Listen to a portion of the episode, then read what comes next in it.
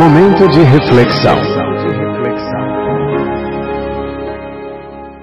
Neste momento de reflexão, convida a você conectar-se com o Criador para ouvir o que ele tem a falar para o seu coração através da sua palavra, a Bíblia Sagrada. Toda boa semente deve cair em boa terra. Por essa razão, pare o que você está fazendo neste momento e ouça a mensagem de Deus. Olá, tudo bem?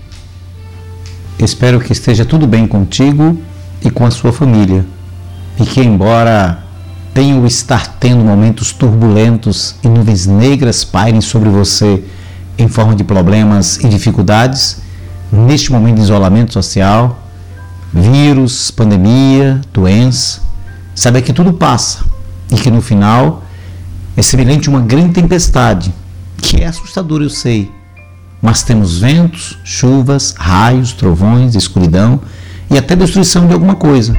Mas uma coisa eu lhe garanto: que no final surgirá, como sempre acontece, o aparecimento de um belíssimo sol e um multicolorido arco-íris dizendo-nos que a tempestade passou.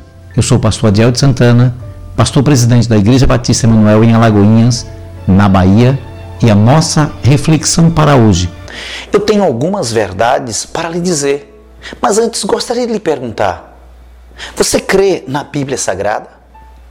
Por que, que eu estou lhe perguntando isso? É porque o que eu vou lhe dizer está escrito aqui na Bíblia. É um assunto muito sério, pois é a respeito do seu futuro e é preciso você tomar uma decisão ainda em tempo. Saiba que está escrito na Bíblia e o que está escrito é o seguinte: lembre-se disso. Não tenham medo daqueles que matam o corpo e não podem matar a alma, mas tenham medo de Deus, que pode destruir no inferno tanta alma como o corpo. Cada um esteja pronto para ouvir, mas demore para falar. E ficar com raiva, porque a raiva não produz o que Deus aprova. Portanto, deixe todo costume imoral e toda má conduta, aceite com humildade a mensagem que Deus planta nos seus corações e que pode salvá-los. Não se engane, não sejam apenas ouvintes da mensagem de Deus, mas põe em prática o que ele manda. Sabe por quê? Porque aquele que ouve e não a pratica é como um homem que se olha no espelho e logo esquece da sua aparência. Mas aquele que pratica a mensagem, Deus abençoará tudo o que essa pessoa fizer. Sabe que os nossos corações estão cheios de maldade, de engano, de perversidade. Deus vê o coração de todos os homens e conhece os seus pensamentos. Deus pagará cada um de acordo com o que tem feito. Quem suportará a ira de Deus no dia do julgamento?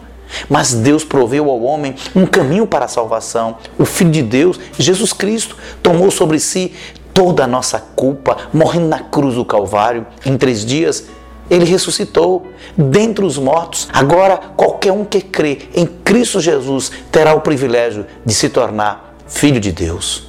Amém.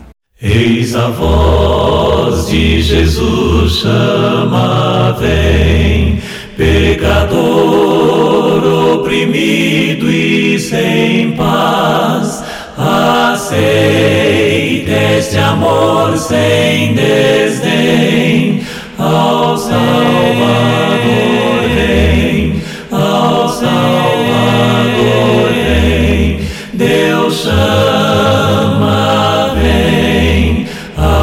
Salvador vem. Os prazeres do mundo talvez te impedissem chegar a Jesus Oh, larga-os e venha Jesus,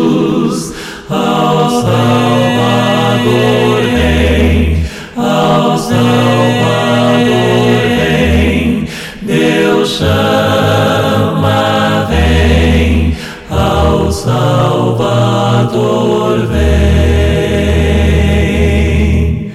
A morada no céu de esplendor, construída por teu Salvador. Ali não há trevas nem